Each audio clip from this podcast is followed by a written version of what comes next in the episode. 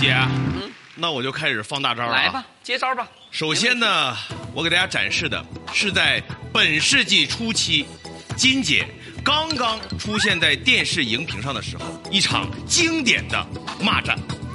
可以说，这场骂战奠定了金姐的江湖地位，也树立了金姐不骂人不说话，一说话就开骂的个人风格。那时候啊，没有什么明星撕名牌的节目，那时候大家就天天指望着看着金姐撕明星呢。好好，我期待，我看看你哪段。董新亮，这次比赛之后再也不要跳舞了，一跳舞你真是个傻女人。我有时候挺愿意让别人说我是傻女人的。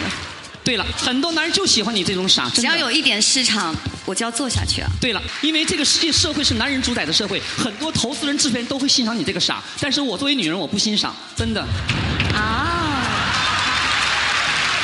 女人神秘点好，女人的性感不是摆在桌面上的，是让男人追着屁股跑的。如果你单在桌面上上赶的不是买卖，那是猪肉，不是性感。我不知道我露出来的是性感还是猪肉，但我会继续走下去。哎呦，龚新亮啊，龚新好久不见了。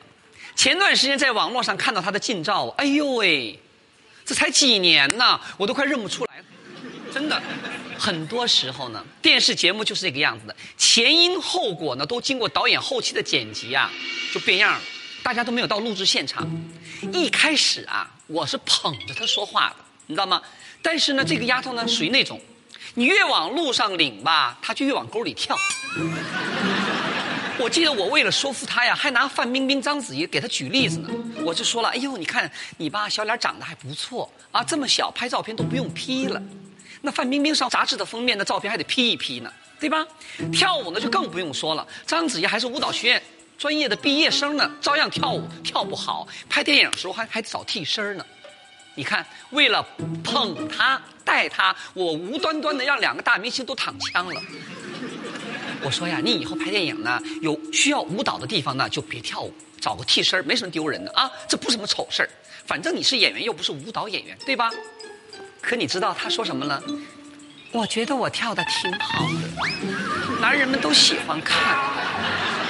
嘿，小丫头跟我卯上了。我一看这孩子不上路，我就不客气了，提刀上马，手起刀落，嘁哩咔嚓一刀两断。我想攻心亮，我让你亮，我直接给你灭了。